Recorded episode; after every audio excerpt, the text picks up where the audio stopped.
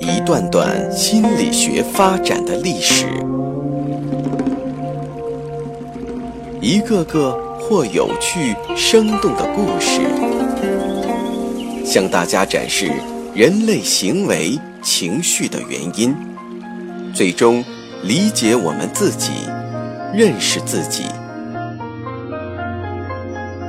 请听资深心理咨询师刘铁铮的心理故事会，上山微电台独家首发。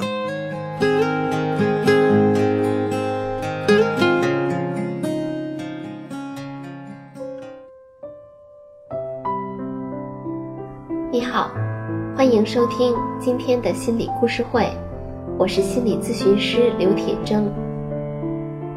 心理学家勒内斯皮茨在研究中发现，不良的母婴关系会导致婴儿的心理障碍以及躯体上的问题。斯皮茨的婴儿心理病理学的最大特色是，他认为婴儿的某些身体病症与某些由于不和谐的客体关系引起的心理障碍之间存在着对应关系。不同的母亲态度可能导致婴儿不同的心理病症，而有些表面上看完全是生理的疾病，也可能是由于深层的心理原因引起的。同时，斯皮茨承认，母亲态度与婴儿疾病之间的关系还有很多，他只是找到了其中极少数的几种而已。他希望。由他开辟的这种尝试，可以引发对于此类问题的更多的研究。斯皮茨是在对婴儿特定疾病的临床观察基础上，才得出了不和谐的母婴关系的分类。他将母婴之间异常的客体关系分为两种：一种是不当的，一种是不足的。不当的母婴关系说明。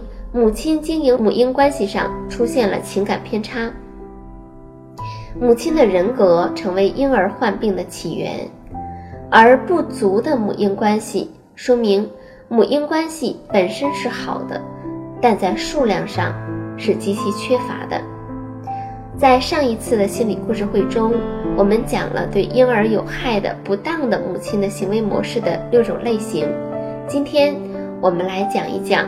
不足的母婴关系，在不足的母婴关系中，母亲个人的人格所起的作用不大，因为婴儿产生的病症是由于母亲因故不能留在婴儿身边，母亲的替代者又不能完全替代母亲造成的。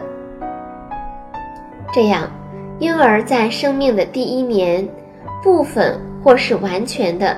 被剥夺了客体关系。他根据婴儿被剥夺的程度，将情感不足的结果分为两类：部分不足和完全不足。斯皮斯发现，在育儿所里有一些婴儿，他们在生命的前六个月与母亲保持正常的关系，并且表现出良好的发展。可是，在这之后形成了好哭的习惯。过了一段时间。他们不再哭泣，但会表现出退缩。他们可能在他们的小床上侧卧着，面部警觉，拒绝参与到周围的生活中。当有人接近他们时，基本上会被他们忽略。当人们继续接近他们时，他们就会哭喊，有时还伴有尖叫。退缩和哭喊的行为大约持续两三个月。这段时间里。有些婴儿的体重会减轻，而不是随着他们的成长而增加。其中一些婴儿还会表现出失眠，他们难以入睡。所有这些都显示出冷漠的感受性。这些症状大约维持三个月左右，并会逐步的恶化，然后哭喊又逐渐停止，取而代之的是冷酷的僵化的表现。他们可能面无表情，目光呆滞。与这些婴儿的交流变得越来越困难，到最后甚至变得无法与之交流，至多只会让他们产生尖叫。那么，是什么导致了婴儿的这样一些变化的呢？斯皮茨发现，这些婴儿都有一种共同的经历，就是他们在六到八个月时与母亲分离了，并且时间长达三个月甚至更长。在与母亲分离之前，母亲无微不至地照顾他们；而在与母亲分离之后，婴儿便慢慢地出现了上述的症状。这些婴儿的症状和面部表情类似于成人患抑郁的样子，但是由于婴儿的心理机制还不完全，导致这些症状的原因又比较特殊，因此与成人的抑郁是不同的。斯皮茨将婴儿的这种症状称为依恋性抑郁。斯皮茨还发现了其他一些值得注意的东西。如果那些离开母亲的、患上孤独抑郁的婴儿，在三到五个月里都没有找到可以接受的母亲的替代者，那么婴儿的状况会进一步恶化。大量的数据表明，婴儿在经过与母亲分离三个月后。还会有两个月的过渡时期，在这两个月里，上述症状会强化，并且变得更加明显。但是，如果在过渡时期母亲再次回来，大多数婴儿就会痊愈。然而，如果与母亲的分离超过五个月，那么症状就会持续恶化。斯皮茨观察到，攻击活动在八个月大之后的正常婴儿身上。表现得非常明显，也很普遍。他们会表现的攻击性很强，例如会踢妈妈、咬妈妈、打人等等。但如果与妈妈分离，婴儿刚分离时找不到释放攻击性的对象，他首先表现出的是哭泣，请求靠近每个接近他的人。婴儿似乎试图重新获得失去的客体，也就是妈妈。在两个月以后，他明显的攻击。表现减少了。如果母亲及时回来，婴儿又可以表现攻击的行为，并且是攻击他人而不是自己。但是，如果母亲的缺失超过五个月，婴儿的攻击性会指向自身，结果就是他们的身体日渐衰弱，而部分的情感剥夺再继续向下发展，便形成了完全的情感剥夺。斯皮茨在一家育婴之家里观察了九十一名寄养的婴儿。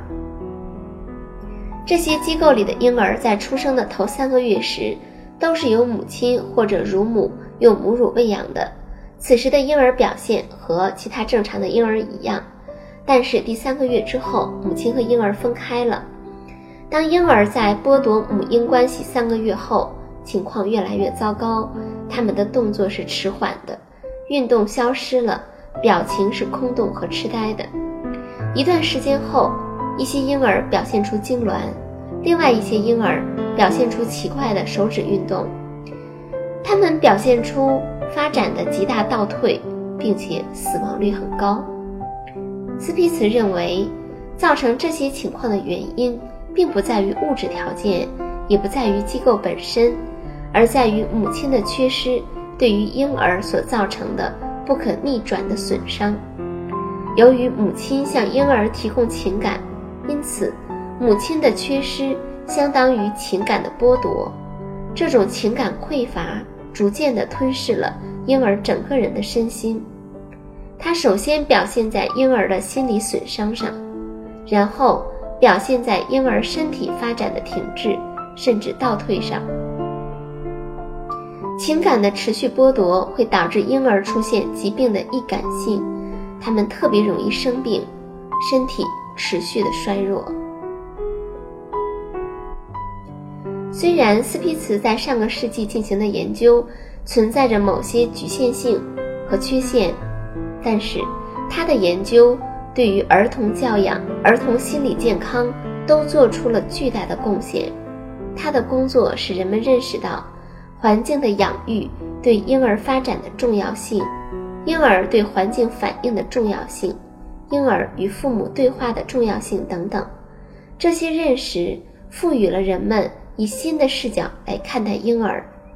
例如，婴儿的反馈对于父母的态度、行为同样有着塑造作用。父母在与子女的互动中，也更加清晰地了解到了自己。同时，他还为人们有效地预防儿童病症的产生提供了理论指导。好的，今天的故事就讲到这儿，我们下一期的心理故事会再见。下载喜马拉雅手机应用或登录微信搜索“铁铮心理”或 SS Radio，关注上山微电台，听友 QQ 群二五八二八二六，让我们一路同行。